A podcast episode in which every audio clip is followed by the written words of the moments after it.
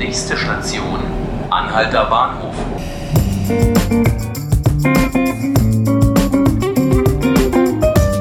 Herzlich willkommen, liebe Zuhörerinnen und Zuhörer. Mein Name ist Markus Lücker und Sie hören 5 Minuten Berlin, den Podcast des Tagesspiegels.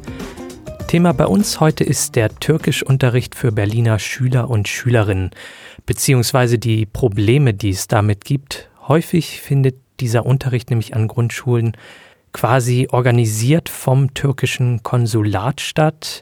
Nicht selten prägen die hierfür entsandten Lehrer die Schüler neben dem Sprachunterricht dann gleich auch noch in Richtung Staatstreue zur Türkei. Wegen der autokratischen Züge der Erdogan-Regierung stand dieses Unterrichtssystem in den vergangenen Jahren wiederholt in der Kritik. Nun ist es jedoch so, dass das Konsulat seinen Türkischunterricht wegen der mangelnden Nachfrage an den Grundschulen, die jetzt ihre eigenen Angebote organisieren, von den Schulen an Moscheen verlagern. Auch nicht unbedingt eine unproblematische Lösung. Zum Thema habe ich jetzt meine Kollegin Susanne Fiedentos ins Studio eingeladen. Hallo Susanne. Hallo Markus. Ich stelle mich jetzt einfach mal so ein bisschen ahnungslos. Warum genau sollte es mir Sorgen bereiten, wenn jetzt Türkischunterricht statt an Schulen an Moscheen stattfindet? Die Moscheen, um die es hier geht, äh, gehören allesamt quasi zum türkischen Staat. Die türkische staatliche Religionsbehörde ist für diese Moscheen zuständig, die sogenannte DITIB.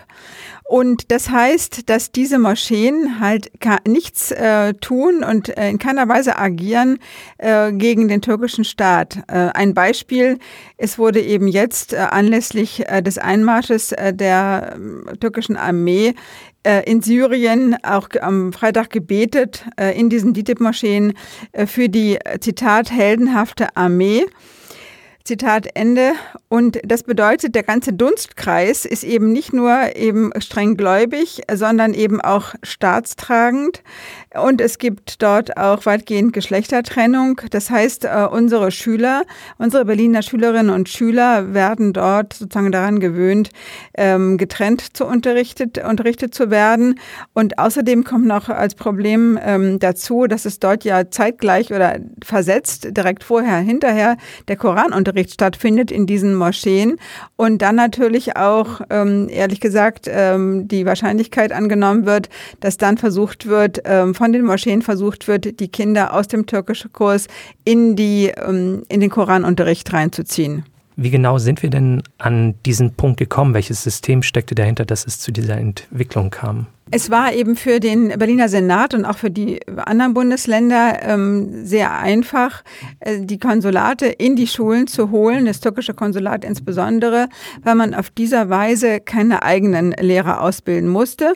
Und vor 50 Jahren, als der Konsulatsunterricht bega begann, äh, war es eben noch so, dass man damit rechnete, dass diese Schüler zurückgehen, die türkischen Schüler zurückgehen äh, in, in, die Türkei. Und darum wollte man ihnen die Rückkehr erleichtern mit äh, dem, äh, den Basiskenntnissen im Türkischen Türkischen und in der Heimatkunde.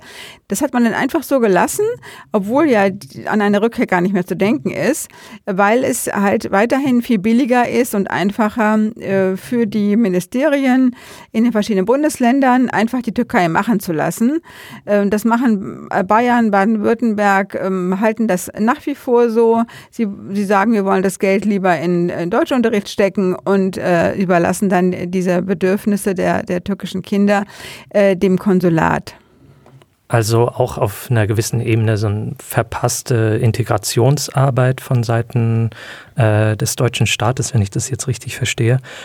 Wo würdest du denn sehen, wo könnte man bei dieser Situation ansetzen, um, das, um die Unterrichtssituation zu verbessern? Ja, einige Bundesländer waren ja sozusagen äh, unter Schock äh, durch die Politik Erdogans und haben ja vor zwei Jahren versucht, dort etwas äh, zu ändern. Eigentlich seit dem Putschversuch in der Türkei und den damit einhergehenden Massenverhaftungen und Massenentlassungen von Lehrern und so weiter hat man dann versucht, ähm, hier den, äh, den Einfluss der ähm, türkischen Lehrer auf die Berliner Schüler oder auf die Schüler in anderen Bundesländern sozusagen, äh, zu reduzieren und hat deshalb angefangen, in einigen Bundesländern eigene Angebote auf die Beine zu stellen, vor allem Hamburg, äh, Berlin und Saarland.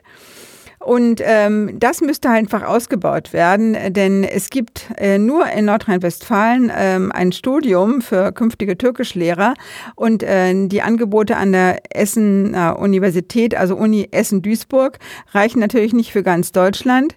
Es ist also dringend nötig, das sagen auch äh, die Koalitionspolitiker und auch die Opposition, es ist dringend nötig, dass Berlin eigene äh, Türkischlehrer ausbildet, um das Feld eben äh, nicht den Konsulatslehrern zu überlassen und um auch den türkischen Eltern, türkischstämmigen Eltern das Gefühl zu geben, dass sie es auch mit gut ausgebildeten Lehrern äh, zu tun haben und nicht einfach nur mit Muttersprachlern. Okay, ja, das klingt auf jeden Fall ähm, so, als wenn es da Lösungsabsichten gibt oder Absichten gebe, dieses äh, Problem anzugehen.